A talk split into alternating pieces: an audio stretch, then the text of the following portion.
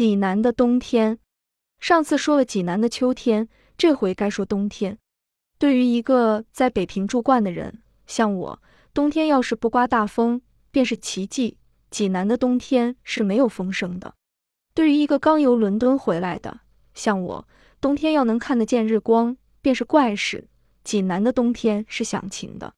自然，在热带的地方，日光是永远那么毒，响亮的天气反有点叫人害怕。可是，在北中国的冬天，而能有温情的天气，济南真得算个宝地。设若单单是有阳光，那也算不了出奇。请闭上眼想，一个老城，有山有水，全在蓝天下，很暖和，安适的睡着，只等春风来把他们唤醒。这是不是个理想的境界？小山整把济南围了个圈儿，只有北边缺着点口。这一圈小山在冬天特别可爱。好像是把济南放在一个小摇篮里，他们全安静不动的低声地说：“你们放心吧，这准保暖和。”真的，济南的人们在冬天是面上含笑的。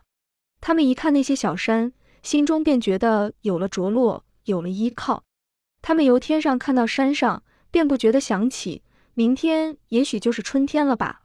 这样的温暖，今天夜里山草也许就绿起来吧？就是这点幻想不能一时实现。他们也并不着急，因为有这样慈善的冬天，干啥还希望别的呢？最妙的是下点小雪呀！看吧，山上的矮松越发的青黑，树尖上顶着一件儿白花，像些小日本看护妇。山间全白了，给蓝天镶上一道银边。山坡上有的地方雪厚点，有的地方草色还露着，这样一道儿白，一道暗黄，给山们穿上一件带水纹的花衣。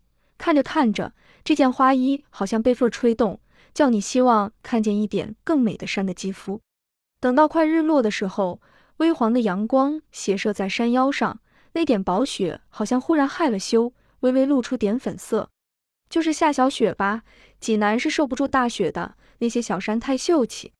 古老的济南城内那么狭窄，城外又那么宽敞，山坡上卧着些小村庄。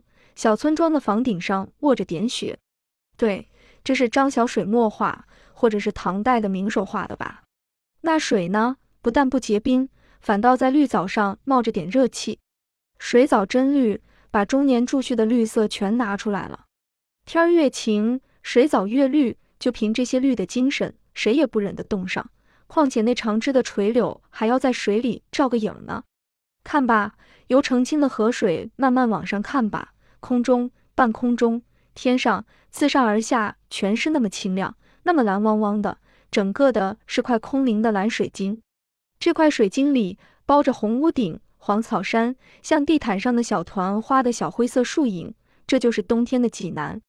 树虽然没有叶儿，鸟可并不偷懒，看在日光下张着翅叫的百灵们。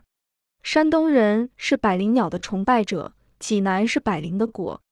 家家处处听得到他们的歌唱，自然小黄鸟也不少，而且在百灵国内也很努力的唱。还有山喜鹊呢，成群的在树上啼，扯着浅蓝的尾巴飞。树上虽没有叶，有这些雨林装饰着，也倒有点像西洋美女。坐在河岸上，看着它们在空中飞，听着溪水活活的流，要睡了，这是有催眠力的。不信你就试试，睡吧，绝冻不着你。要知后事如何，我自己也不知道。